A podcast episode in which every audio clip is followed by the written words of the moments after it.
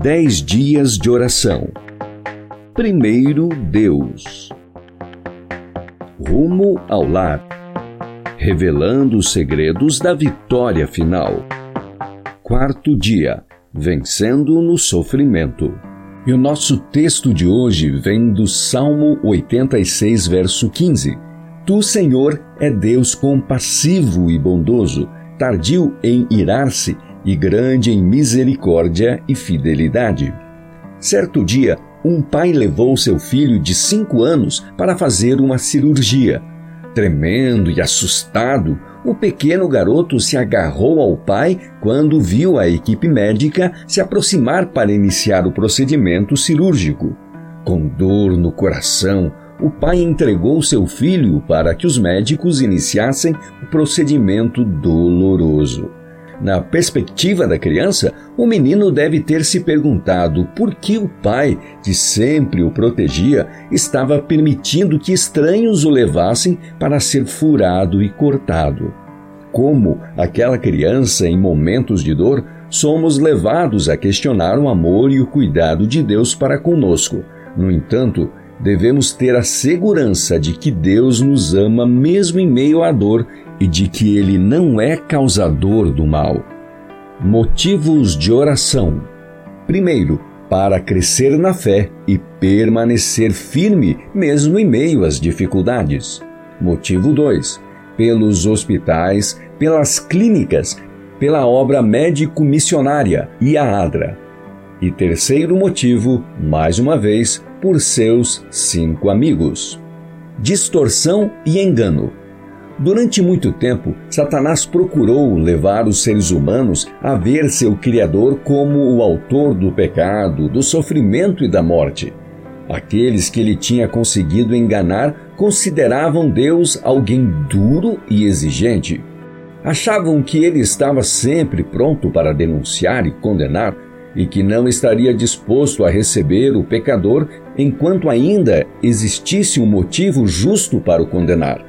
A lei de amor pela qual o céu é regido havia sido falsamente apresentada pelo arco enganador como uma restrição imposta à felicidade dos seres humanos, um pesado jugo do qual deviam se sentir alegres por serem livres. Citação do livro Profetas e Reis, página 183.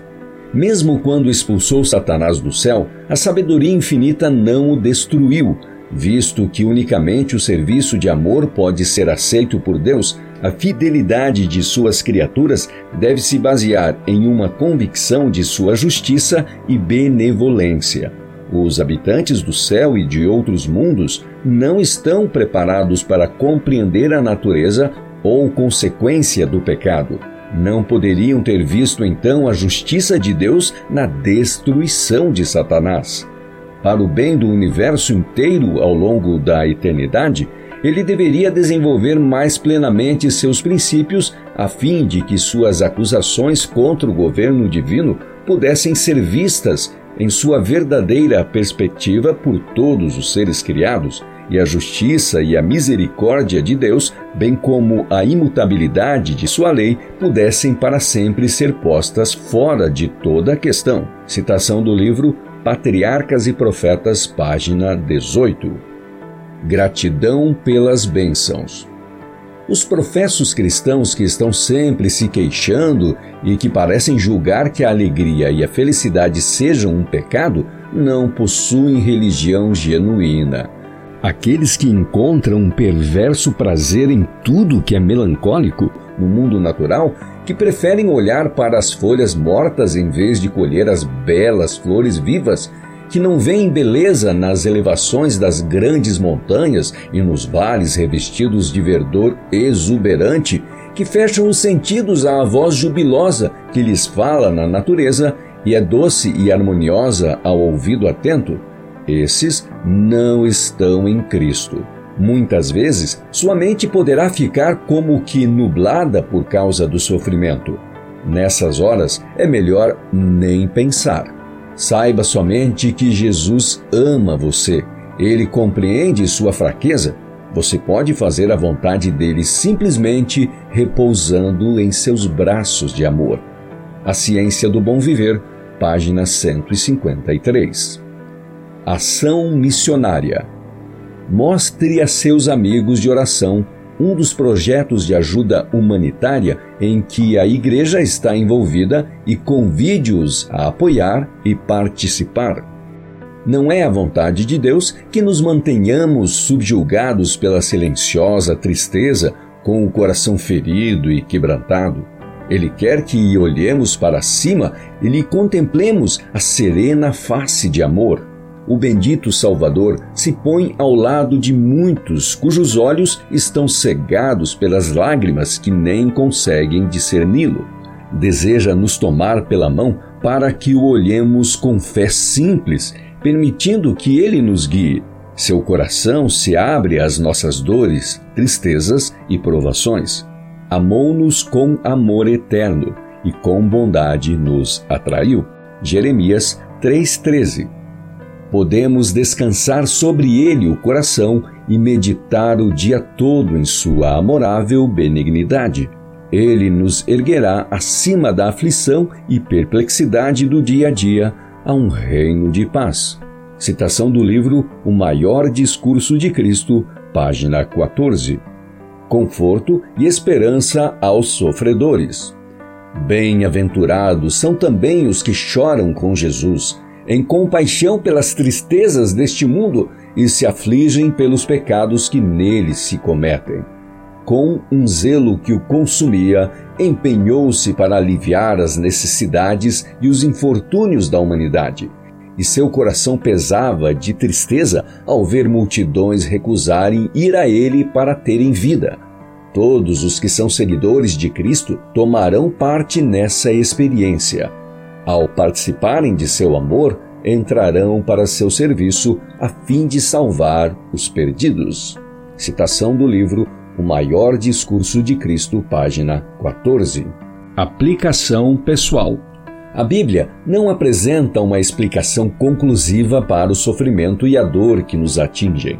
O que sabemos por meio do livro sagrado é que Jesus sempre está por perto em nossas horas de dor. Ele nos abriga em seus braços e cuida de nossos ferimentos. Outros podem passar de largo, mas ele nunca o fará. Ele vê nossa dor, ele sabe tudo sobre nosso sofrimento. E o melhor de tudo é que ele não nos deixa sozinhos. Neste momento, fale com Deus e confirme sua confiança no amor e na bondade dele.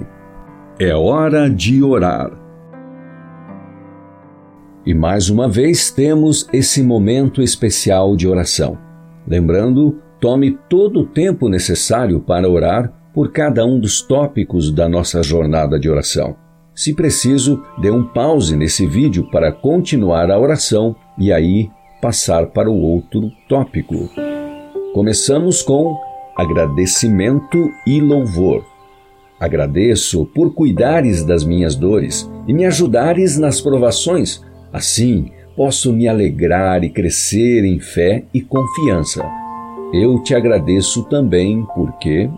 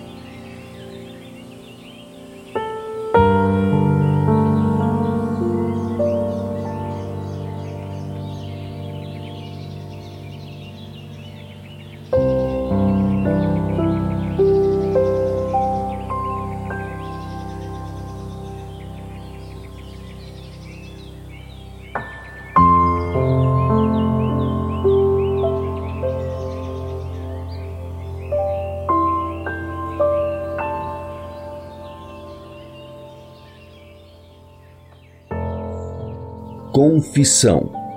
Ajuda-me a não submeter minha vontade ao mundo e ao seu Senhor. Dá-me mais amor e interesse pela salvação dos perdidos. Necessito do teu perdão e poder para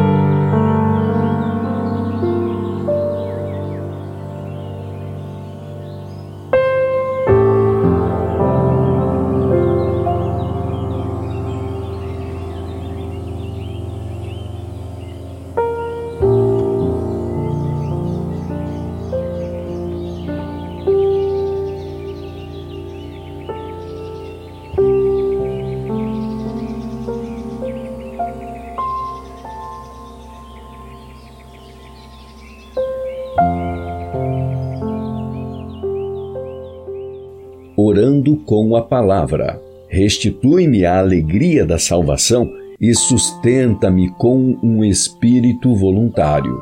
Então ensinarei aos transgressores os teus caminhos e os pecadores se converterão a ti. Abre, Senhor, os meus lábios, e a minha boca manifestará o teu louvor. Salmos 51, versos 12, 13 e 15.